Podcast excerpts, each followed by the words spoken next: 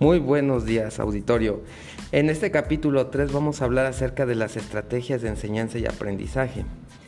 Primero, nuestra primera pregunta, ¿cuál es la principal función de una estrategia de enseñanza-aprendizaje?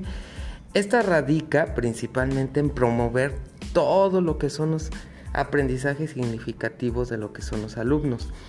Puede ser desarrollada a partir de procesos y contenidos y estrategias cognitivas esto quiere decir que vamos a desarrollar esas habilidades cognitivas del cerebro con procedimientos o recursos y organizadores gráficos. Nuestra siguiente pregunta es, ¿cómo elegir estrategias de enseñanza y aprendizaje?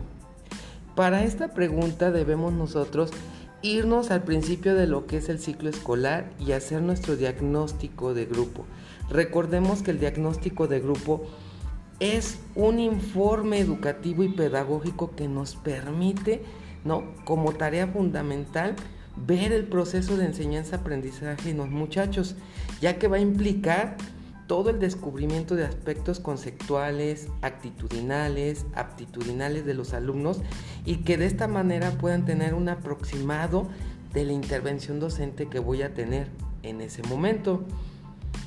La siguiente pregunta es, ¿Cuántos tipos de estrategias de enseñanza-aprendizaje existen? Esta es una de las preguntas eh, pues que va dirigida más que nada a nosotros los docentes. Podemos tener estrategias preinstruccionales, estrategias construccionales, estrategias postinstruccionales, dependiendo ¿no? de los textos que nosotros vayamos leyendo.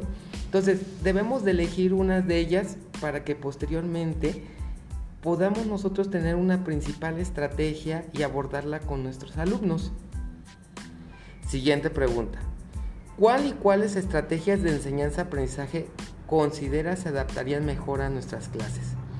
Aquí también va a depender mucho de la clase en la cual estemos, la asignatura y que nosotros hayamos hecho en nuestro diagnóstico desde el principio.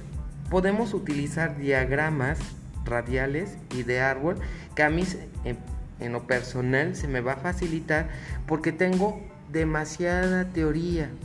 Mi materia es geografía.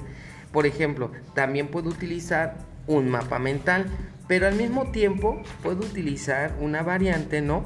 Cuando estemos hablando acerca de las guerras o conflictos bélicos, un debate, un simposio, una mesa redonda, un foro, un seminario, un taller.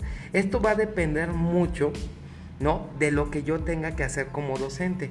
Pero también no debo de dejar de, de hacer un lado todas las demás metodologías activas para construir el desarrollo del aprendizaje, que por ejemplo podríamos tener el aprendizaje basado en problemas, el aprendizaje basado en las TICs, el aprendizaje basado en proyectos, los estudios de caso, un aprendizaje cooperativo o colaborativo.